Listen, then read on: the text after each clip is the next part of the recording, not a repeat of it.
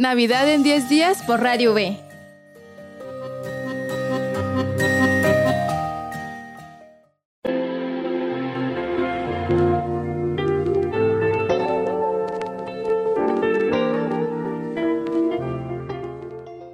Algo que no puede faltar en esta temporada decembrina es nuestro pino de Navidad.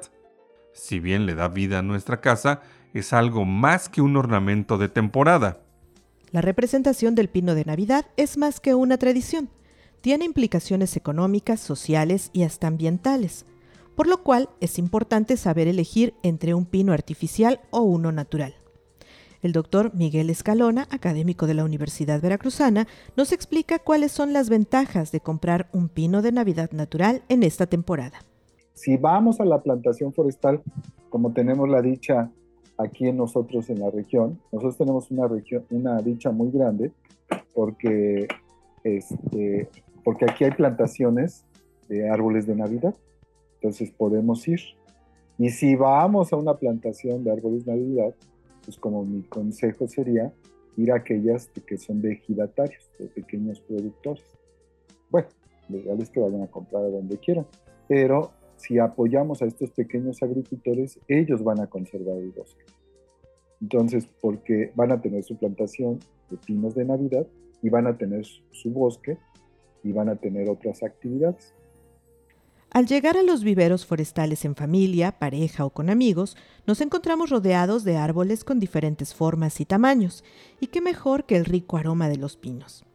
Miguel Escalona nos cuenta sobre cómo podemos apoyar al medio ambiente adquiriendo solo aquellos de plantaciones que garanticen un trabajo sustentable. ¿Qué pasaba antes que en plantaciones forestales? Yo iba al bosque, cortaba un arbolito que, que crecía para regenerar el bosque y ese arbolito iba y lo tumbaba y lo cortaba o los despuntaba porque las puntas de los árboles se ven muy bonitos. Y entonces lo que hacía era eh, dañar a los árboles en vez de conservarlos y quitar a las, a las ejemplares jóvenes que eran la siguiente generación de estos árboles. Entonces, eh, la venta ilegal me parece que no, no, no es un tema importante. Para eso entonces se generan las plantaciones comerciales.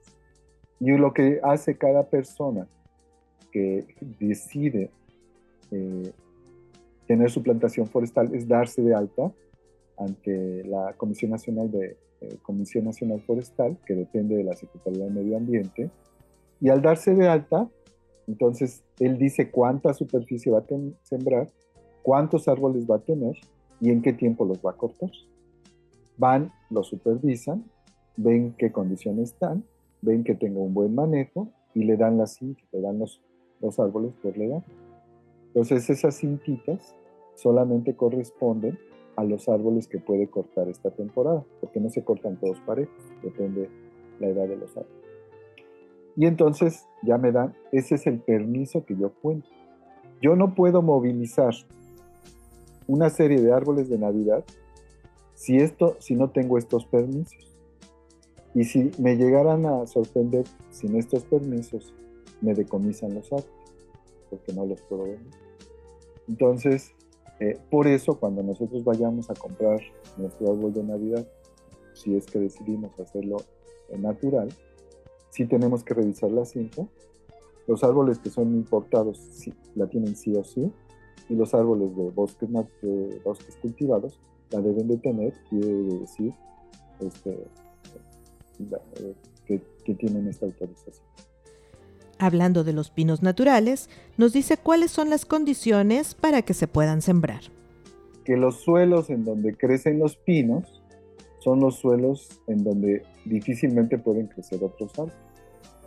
Entonces, eh, yo me acuerdo de una clasificación que hacían y los bosques, los suelos más pobres, los que más, las pendientes, como los más complicados, era, decía, uso forestal. Entonces, no, no ocupa ni siquiera los suelos agrícolas o los mejores suelos, aunque a veces se pueden utilizar o los pueden poner. Entonces, no, no requieren eh, de mucha, de mucha, este, de mucho, de una buena fertilidad, aunque les va bien en su crecimiento. Eh, entonces, no, no, no, este, no tienen muchas exigencias, entonces tampoco afectan el terreno donde está. Lo que sí es que hay que hacerle prácticas de manejo. Entonces, hay que limpiar el terreno, hay que, se le puede dar este, apoyos para que la planta crezca bonito y podas. Las podas son muy importantes. Después de cierta edad, el árbol se empieza a podar para tener una formación adecuada y poderla y poder tener un árbol bonito para que la, casca, en la casa luzca. Miguel Escalona nos dice qué es lo que puedes hacer con tu pino cuando ya no lo requieras. Presta atención porque esto ayuda también al cuidado del medio ambiente. Si yo ya decidí comprar un pino de Navidad natural, no se termina en llevarlo a la basura. Hoy por fortuna, en muchas partes del país, y parte de esa fortuna es aquí en nuestra región de Jalapa, hay un programa que se llama Recicla tu Navidad. Entonces, ¿qué es lo que tenemos que hacer? Una vez que decidimos ya sacar nuestro arbolito de Navidad, lo que tenemos que hacer es llevar los camiones, los camiones recolectores, eh, ya nos van a empezar a decir cuándo tenemos que recogerlos, cuándo van a empezar a recoger los arbolitos. Y estos árboles entonces van a ir a un centro de acopio, donde se van a triturar el, follaje y donde los tronquitos se van a utilizar para reutilizarlos y entonces van a, convertirse en algún momento en materia orgánica que va a servir como composta para otro lugar. Entonces, la recomendación es, eh, si ya tienen su árbol de Navidad, si ya está vestida su casa con hermosos aromas naturales, entonces, por favor, no los, no los saquen a la calle para que déjenlos para que el camión recolector, cuando tenga esta campaña de Recicla tu Navidad, los pueda recuperar y lo volvamos a reincorporar o lo, incorporemos al ciclo de la materia orgánica, que es muy importante. Esta es una cápsula de la serie Navidad en 10 días. En las voces, Antulio García y Brisa Gómez. Agradecemos al doctor Escalona su participación con la información sobre las plantaciones forestales.